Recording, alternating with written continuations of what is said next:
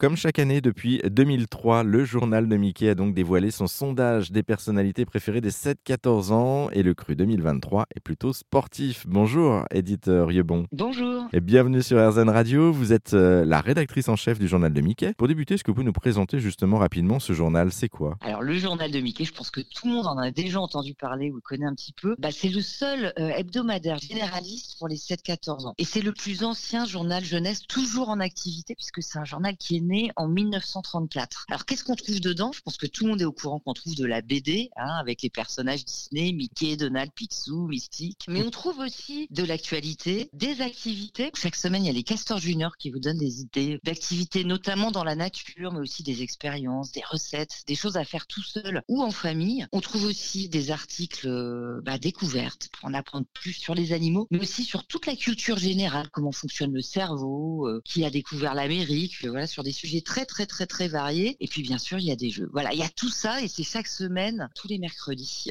en et, kiosque. Et c'est pour les Voilà. 7 à 77 ans, puisque du coup, on peut aussi les lire. La preuve, je lis encore le journal de Mickey à mon âge. Et dans le journal, on trouve aussi le classement 2023 des personnalités préférées des enfants. Est-ce que vous pouvez nous en dire un mot? Qu'est-ce qu'on trouve justement dans ce classement? Alors, je crois que cette année, évidemment, sans grande surprise, on retrouve des footballeurs. C'était une année juste après la Coupe du Monde qui a bien marché pour les Bleus. Donc, sans grande surprise, on trouve trois footballeurs à la tête de ce classement. Mais en numéro 1, Olivier Giroud. En numéro 2, Hugo Lloris. En numéro 3, Kylian Mbappé. Alors, c'est effectivement la première fois qu'on a euh, trois euh, footballeurs, 1, 2, 3, comme ça, dans le top 3 en cette année de Coupe du Monde. C'est pas très étonnant. Et ensuite, bah, écoutez, dans le top 10, on retrouve un quatrième footballeur, Antoine Griezmann. Mais on retrouve aussi des figures, on va dire, qui sont dans ce top depuis longtemps, comme Soprano, Thomas Pesquet, Michou, le youtubeur, Omar Sy, Big Flo et Oli et Jamie Gourmaud. Donc on va dire que cette année, les footballeurs ont un petit peu éclipsé tous les autres, mais sinon on retrouve une certaine euh, stabilité puisqu'on retrouve des figures qui étaient déjà là dans les années précédentes. Merci beaucoup, éditeur Riebon. Le classement complet est encore disponible en ligne hein, et également dans le journal de Mickey, je le disais, dans le numéro du mois de mars. Et puis, euh, si vous avez raté un petit peu tout ça, on vous a mis également tous les liens sur notre site internet direction rzn.fr.